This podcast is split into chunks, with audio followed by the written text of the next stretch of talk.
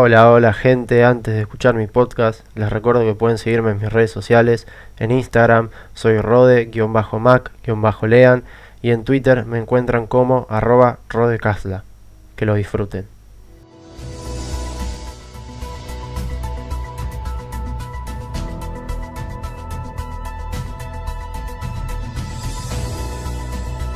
Hola, hola, ¿qué tal gente? ¿Cómo andan? Espero que estén muy bien y el día de hoy vengo a presentarles las noticias más destacadas de esta semana. Comencemos. La primera noticia de hoy es que desde el lunes en Inglaterra se aprobó la vuelta para volver a los entrenamientos en grupos obviamente reducidos y con todas las restricciones pactadas desde un principio. Y también se rumorea que la Premier League va a volver a mediados de junio. La segunda información que tengo para darles es sobre el nuevo torneo benéfico que organizó la FIFA, llamado la Copa Europea de la Solidaridad. Este triangular entre Bayern Múnich, Inter de Milán y Real Madrid se disputará en 2021 y todo lo que se recaude irá destinado a los servicios de salud de los países de Italia, Alemania y España. Otra llamativa noticia fue el retiro del delantero español del Atlético Bilbao, Aritz Aduriz, que mediante una publicación en Instagram aseguró que debe dejar las canchas debido a que debe instalarse una prótesis para reemplazar su cadera, y esto le impediría poder jugar al fútbol. No hay vuelta atrás, mi cuerpo ha dicho basta, fue la frase más destacada de su publicación.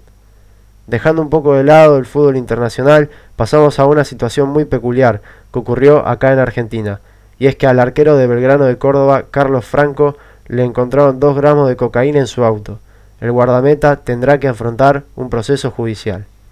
Y pasamos a la última noticia que involucra a San Lorenzo de Almagro, ya que fue obligado por la FIFA a pagarle 2.700.000 dólares al palestino de Chile por el pase de Paulo Díaz cuando fue transferido a Arabia Saudita en 2018. Además del dinero al equipo de Boedo, se le prohibió fichar por tres mercados de pases. El presidente de los Cuervos, Marcelo Tinelli, ya apeló al TAS. Y estas fueron las noticias más destacadas de la semana, pero no me voy a ir sin antes darle los partidos más interesantes de la nueva fecha de la Bundesliga. El sábado a las 10 y media de la mañana se jugarán dos partidos, uno el del Wolfsburgo contra el Borussia Dortmund y otro el del Borussia Mönchengladbach contra el Bayer Leverkusen. Realmente dos partidazos. El sábado a la una y media de la tarde jugará el puntero de la tabla, el Bayern Múnich, que recibirá al Frankfurt y el domingo a las 10 y media de la mañana el Mainz jugará contra el Red Bull Leipzig. Y esto fue todo por hoy. No se olviden de seguirme en mis redes sociales y espero que tengan una buena semana de mucha felicidad y mucho deporte y nos vemos el lunes con más información. Chau chau.